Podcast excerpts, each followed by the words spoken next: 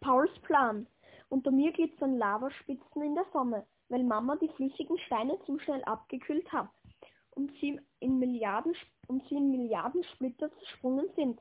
Ein Fakir hätte seine helle Freunde barfuß durch unseren Garten hüpfen zu dürfen.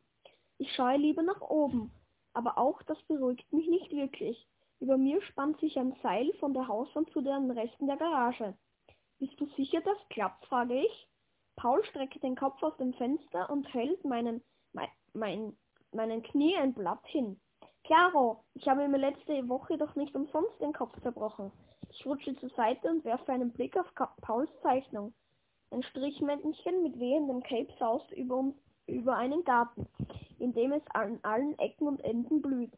Paul, ma Paul malt gerne wehende Capes. Dass, es, dass ich keins angezogen habe, fällt ihm nicht auf. Auch dass sein Garten nicht wirklich mit dem Original entspricht, ist ihm entgangen. Jeden Moment ist deine Mom vom Einkaufen zurück. Du schaust am unsichtbaren Draht über sie weg. Sie glaubt, dass du schon fliegen kannst und alles supermäßige voll drauf hast. Dann brauchst du gar nicht mehr in diese Schule, oder? Oder? Ihr pfeift auch die blöde Veranstaltung heute und wir bleiben be weiter beste Freunde. Ich will mich nicht loben, aber das ist genial. Ich taste nach Pauls unsichtbaren Draht.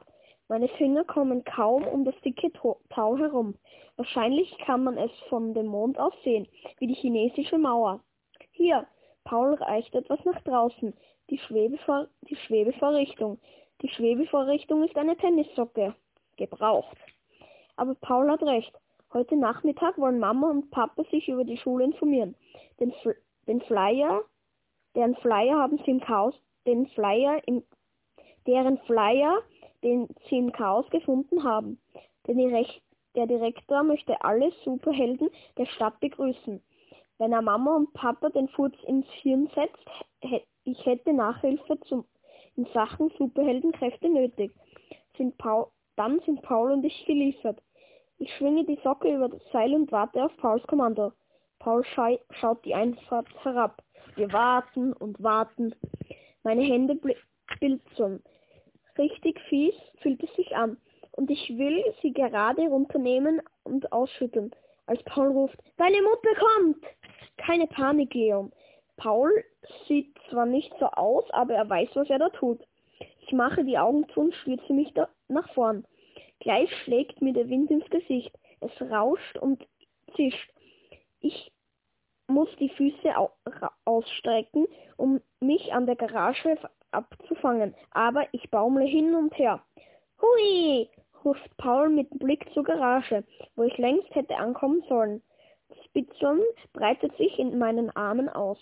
Kommt wohl, kommt wohl daher, dass ich einen halben Meter vom Haus entfernt mit meinem ganzen Ge Gewicht an einer gebrauchten Tennissocke hänge.